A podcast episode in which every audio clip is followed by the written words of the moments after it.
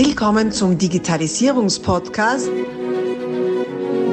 Digitalisierung ist für dich mit Markus Reitzhammer.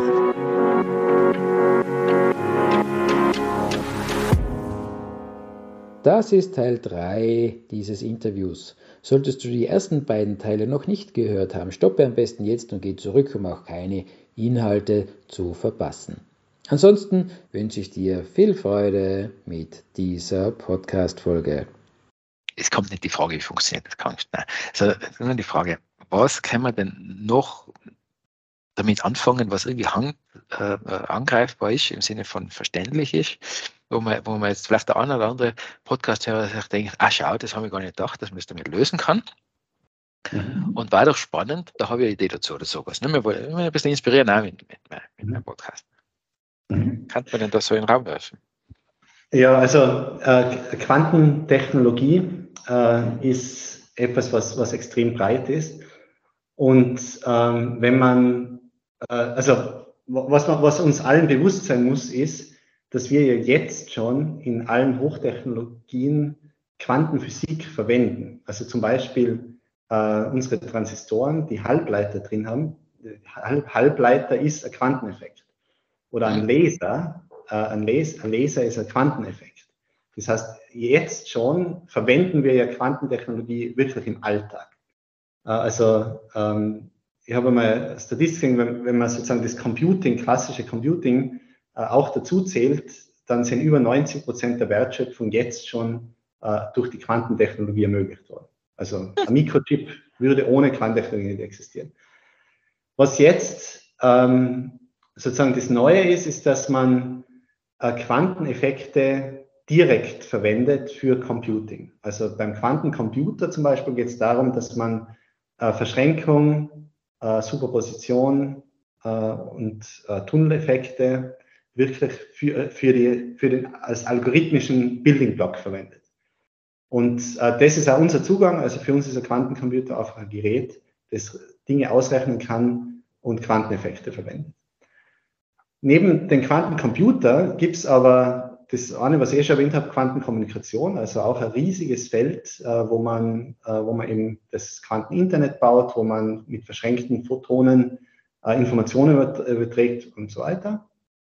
Und dann daneben gibt es noch äh, Sensorik zum Beispiel. Also äh, wenn man, äh, also Sensor im weitesten Sinne heißt ja, dass man irgendwas sehr hochauflösend messen möchte. Und das heißt, wenn man irgendwann die höchste Auflösung, die man haben kann, sind natürlich dann die Quantensprünge. Also das heißt, wir möchten so weit wie möglich äh, nach unten gehen, was das Auflösungsvermögen betrifft. Und das nennt man dann Quantensensoren zum Beispiel.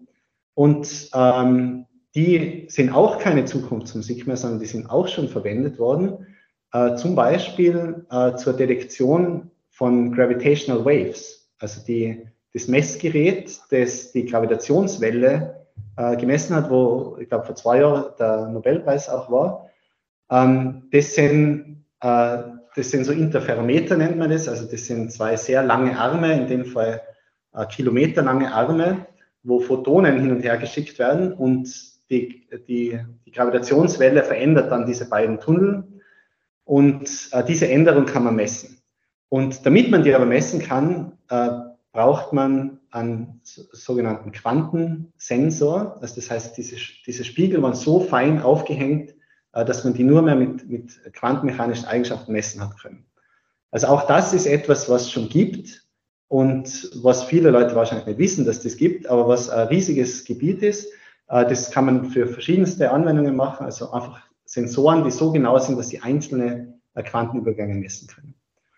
Und das dritte oder das vierte jetzt in dem Fall, äh, ist die sogenannte Quantensimulation. Also das ist auch ein Gebiet, ähm, wo es eben darum geht, äh, dass man äh, diese, diese Computerrechnungen, dass man die auf physikalische Modelle beschränkt. Also das heißt, man baut einen Computer, der extra dafür gebaut ist, irgendein anderes physikalisches Phänomen zu simulieren. Das ist immer eine Quantensimulation. Und das ist auch ein Gebiet, das schon sehr weit ist. Also sicher auch, also alle Gebiete, die ich genannt habe, sind weiter wie der Quantencomputer eigentlich. Ähm, was für Materialforschung ähm, extrem wichtig sein wird. Also man kann dann ähm, bessere äh, supraleitende Materialien designen, man kann ähm, Elektronikstrukturen viel besser verstehen und, und viel genauer verstehen. Also Quantentechnologie, das ist nicht so etwas wie, äh, mir fällt jetzt kein, kein Beispiel, also ich möchte das nicht, also mir fällt kein Beispiel ein, ohne jemanden zu beleidigen. Also das ist nicht so eine Technologie, die irgendwie im, im Nichts dasteht, sondern das ist mehr so äh, äh, ein Gipfel eines Eisberges. Und äh, es gibt sehr, sehr, sehr, sehr viele Anwendungen und äh, egal, was man in, in der Quantentechnologie weiterbringt, wenn das etwas ist, was stimmt, dann wird es auch eine Anwendung finden. Also wie gesagt, als Halbleiter und Transistoren, das ist auch Quantentechnologie ist mir gleich ganz warm ums Herz geworden. Ähm, mhm. Da komme ich her. Aber wenn man das jetzt so vergleicht, wir haben ja heute schon ein paar Mal so gesagt, 20 Jahre und so weiter und die ersten Rechner, das haben wir jetzt vielleicht nicht mehr alle so im Blick, also ich jetzt auch nicht aus eigener Erfahrung, sollte bin ich ja doch nicht, aber so aus, aus Büchern, äh, wie die ersten Rechner ausgeschaut haben. Das waren ja Ungetüme, nicht riesengroß und jetzt woanders zu bedienen wie, wie das nächste, weil es natürlich alles Einzelstücke waren. Und man hatte eine ganze Armada an Menschen braucht, die die Dinger überhaupt irgendwie zum Laufen bringen, gebraucht haben und mit denen reden haben können, unter Anführungszeichen. Und wenn wir jetzt schauen, wie wir heute sind, also jetzt hast du äh, ein, ein, eine, ich kann es gar nicht sagen, wie vielfache Rechenleistung in der Hosentaschen stecken. Und da werden ganz sinnvolle Sachen damit dann gemacht. Aber das kann im Prinzip jeder. Ähm, eigentlich sehen wir jetzt, wiederholt sich das gerade mit eurer Technologie.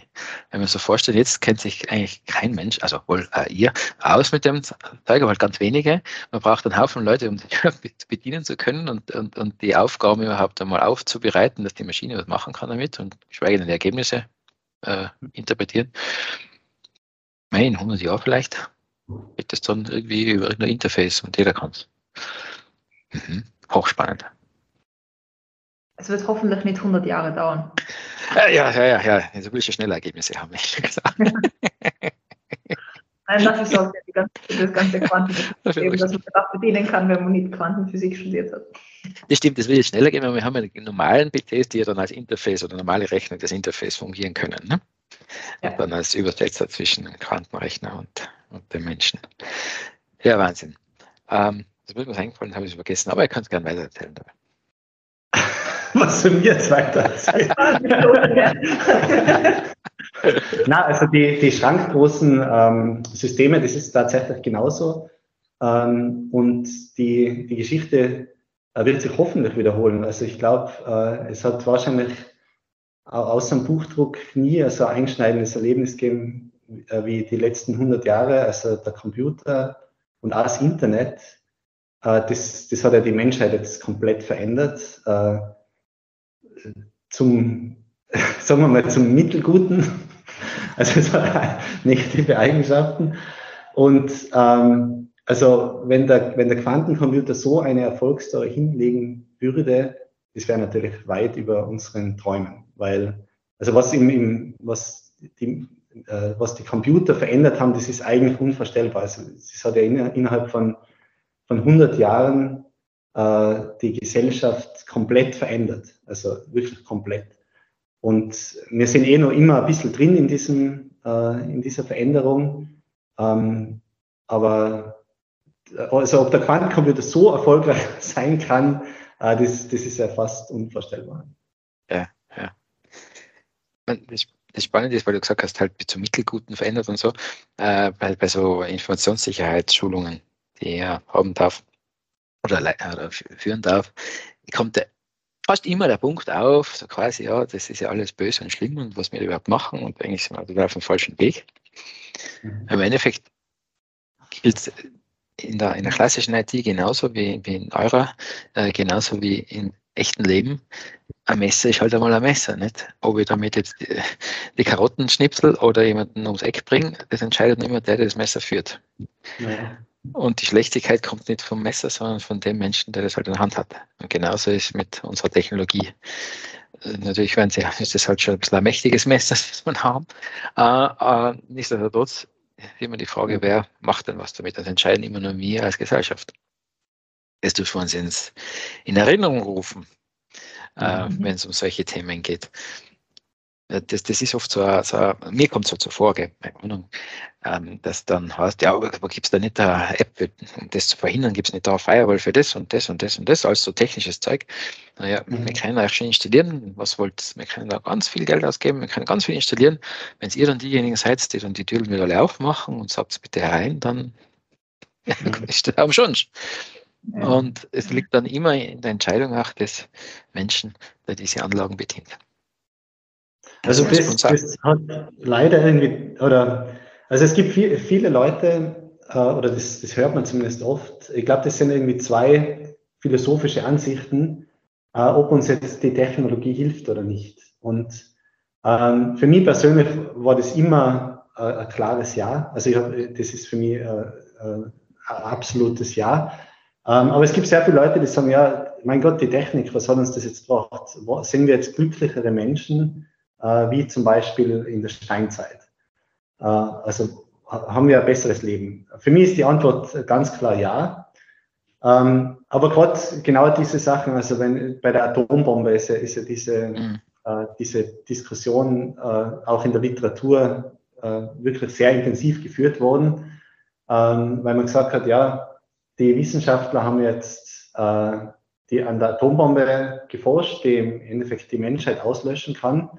Und die Begründung war, damit sie schneller waren wie die Nazis, mhm. was auch die Menschheit auslöschen könnte. Das heißt, man ist immer in diesem, äh, äh, in diesem Zwiespalt, soll man jetzt was, was Neues erfinden oder nicht?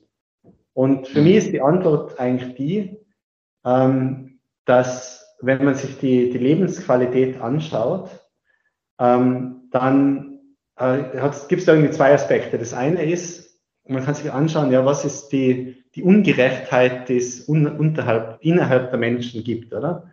Und wenn man sich da die Gehaltsschema vom Römischen Reich, vom Babylonischen Reich oder von irgendeiner Zivilisation anschaut, die schauen genau gleich als wir jetzt. Es hat, also die Verteilung von Arm und Reich ist in, in allen Kulturen äh, auf der ganzen Welt immer ein Power Law gewesen. Also ein, eine, eine Verteilung, die polynomiell äh, runtergeht.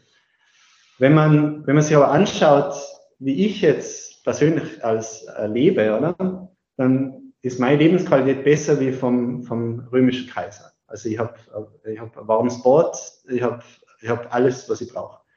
Das heißt, das Einzige, was uns sozusagen kontinuierlich weitergebracht hat, war wirklich die, die, der technische Fortschritt, während sozial sind wir immer noch äh, primitive Völker eigentlich. Und äh, de, das ist für mich irgendwie der Grund, also ist Technik irgendwie der Schritt, der hoffentlich irgendwann zur gerechten Gesellschaft führt. Äh, vielleicht passiert es einfach nicht, weil Menschen immer so gebaut sind, wie sie gebaut sind. Äh, aber auf jeden Fall ist es so, dass die, die Ungerechtigkeit konstant blieb ist und unsere Lebensqualität durch Technik besser mhm, mhm. Und jetzt noch ein großer philosophischer Nachsatz, weil jeder seinen eigenen Sinn von Gerechtigkeit hat. Irgendeiner wird sich immer benachteiligt fühlen. Um, ja, es gibt, schon, es gibt schon echt Ungerechtigkeit. es gibt eine Grauzone, aber es gibt schon echt Ungerechtigkeit. ich finde es auch total ungerecht, dass ich heute Shell wäre ohne Ende, weil ich draußen wollen bei minus 13 Grad und die Kappen vergessen habe. Also ist ja, jetzt sind wir wieder beim technischen Fortschritt. Nein, ich will nicht mit einem Höhlenmenschen tauschen, weil der hat keine Kappe gehabt. Ähm, er hat eine bessere ähm, Kappen gehabt wie du. Wer weiß, der vielleicht hat mehr Fell gehabt, naja. In der Höhle. ja, wie auch immer. Ja, cool. Super, danke. Also muss ich doch nur den Redeanteil von Magdalena ein bisschen erhöhen da. Ah, das ist okay. Ich höre die Geschichten sehr gern. Und Anekdoten. Na, da lernt man einfach.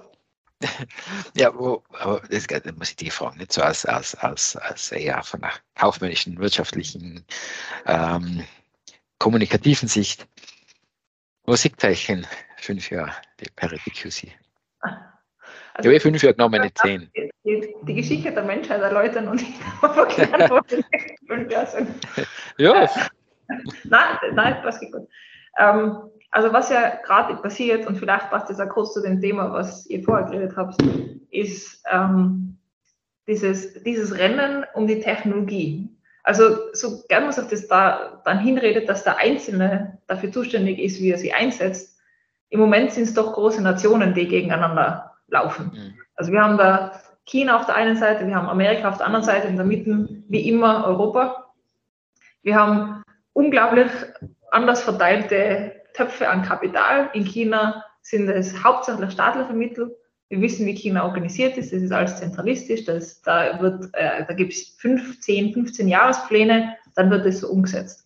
Das ist ganz andere Welt wie in Amerika. In Amerika gibt es auch ähm, staatliches Geld, aber das matcht sich niemals mit dem privaten Kapital. Also auch diese Firmen, die in Amerika sitzen, die dann, wie man von IBM gerade gehört hat, 20 Milliarden aufs Quantum-Thema setzen können, das gibt es bei uns einfach nicht. Also in Europa gibt es nicht die gleichen Player wie Google, IBM und Amazon, die einfach das Kapital selber aufbringen können, so stark in diese Richtung zu gehen.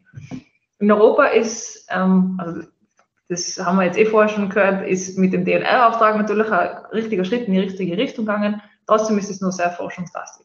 Also gut, wir haben den Kommerzialisierungsschritt geschafft, aber das war der erste Schritt und das reicht auch nicht. Also man kann jetzt nicht aufhören. Also so wie 20 Jahre lang die NASA ähm, Computer gekauft hat, bis sie was funktioniert und bis was Nutzvolles daraus rausgekommen ist, wird das auch in Europa passieren müssen, weil uns eben diese großen Firmen fehlen. Und ich meine, was unsere Entwicklung angeht in den nächsten Jahren, die bleibt eigentlich immer gleich. Also das Wichtigste ist, dass Hardwarehersteller mit unserer Architektur bauen. Und das ist eigentlich das oberste Ziel. Und es ist tatsächlich so, dass wir uns schon als eine Art Weltunternehmen sehen. Also unsere ersten Kunden war in Japan NEC, dann war es in Amerika und erst dann war es Europa, was eigentlich so ein bisschen bezeichnend ist für, für wie die Welt aus, äh, ausschaut. Ähm, und wir sehen uns da auch nicht als, also wir, wir haben einen sehr, sehr fast schon einen leichten patriotischen Hintergrund, dass wir sagen, okay, wir wollen Europa stärken und wir wollen die Wertschöpfung in Europa halten. Aber das heißt nicht, dass wir nicht die ganze Welt mit unserer Architektur beliefern können. Und das ist das Ziel in den nächsten fünf Jahren. Also wenn's, wenn das große Ziel ist, Quantum Advantage mit einem Quantencomputer zu zeigen, also das heißt, ich kann ein sinnvolles Problem oder sagen wir ein industrierelevantes Problem in einer Größe lösen, die auch äh, sinnvolle Größe darstellt, also die irgendeinen Bezug zur Realität hat. Ähm, das ist dann Quantum Advantage, wenn das ein Quantencomputer schneller oder besser oder effizienter als ein klassischer Computer kann. Dann ist unser Ziel, dass das mit einem Computer passiert, der halt mit unserer Architektur gebaut ist. Und das machen wir die nächsten fünf Jahre. Ja, cool. Schon mal eine Ansage, nicht? Ja, eh. Lass schon mal auf.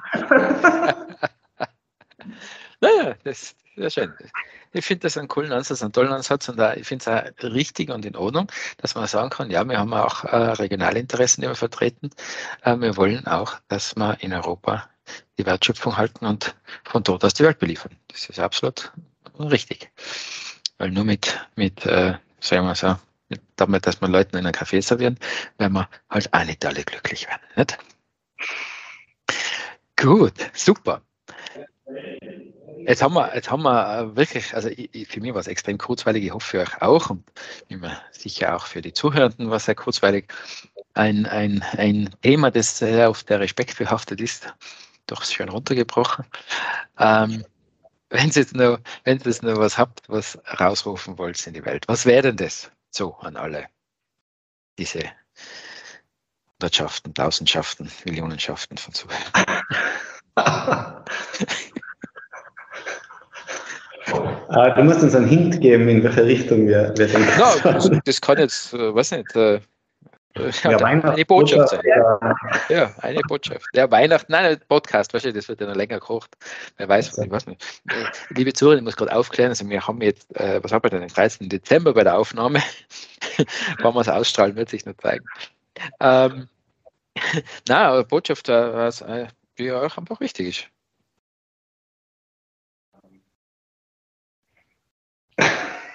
Das kann jetzt in alle Richtungen gehen. Grundsätzlich war es gut, wenn man miteinander nett ist. Das war tut schon helfen. So. Das, find, das, unterstreicht auch so die, das heutige Interview, finde ich. Das war einfach ja. schön. Ja. Das hat schon viel helfen, da hast du recht. Ja.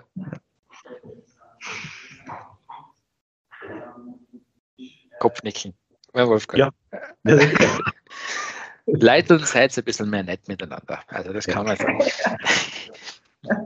zusammenfassen. Ja, ich finde das echt super, weil wir reden da über Hochtechnologie-Sachen, die in der E-Mail nicht verstanden habe. Aber ist wurscht. Äh, und das Schlusswort ist, sei mal nett miteinander. Ich finde das sehr, sehr, sehr sympathisch und wichtig, weil dann geht vieles leichter und man kommt dann zu besseren Lösungen, oder nicht?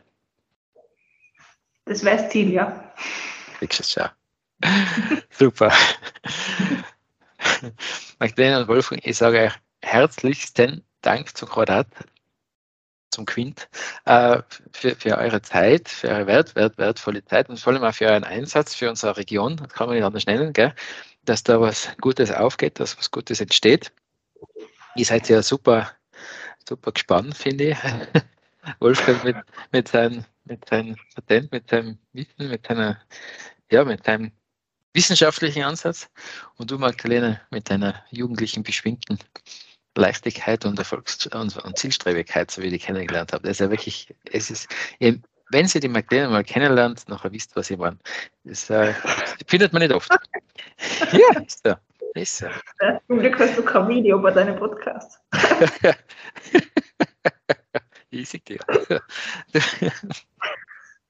Wir werden das natürlich in die Shownotes alles reinpacken, äh, damit man euch dann auch findet. Äh, wer, wer es nicht erwarten kann oder gerade nichts zum Nachschauen hat, Parity QC, wie Parity Compu äh, Quantum Computing, so das rauskriege, zusammengeschrieben.com, findet man euch. Ansonsten einfach Magdalena Hauser und Wolfgang Lechner googeln, da kommt es auch sehr zielgenau dahin. Also vielen herzlichen Dank nochmal für die Bereitschaft und ja, vielen Dank für wirklich äh, sehr spannendes und interessantes Interview. Danke euch. Vielen Dank, Robert. Dankeschön. Abonnier doch gleich unseren Podcast und vergiss nicht, eine 5-Sterne-Bewertung zu hinterlassen. Bis dann, wenn es wieder heißt, Digitalisierung ist für dich mit Markus Reitzhammer.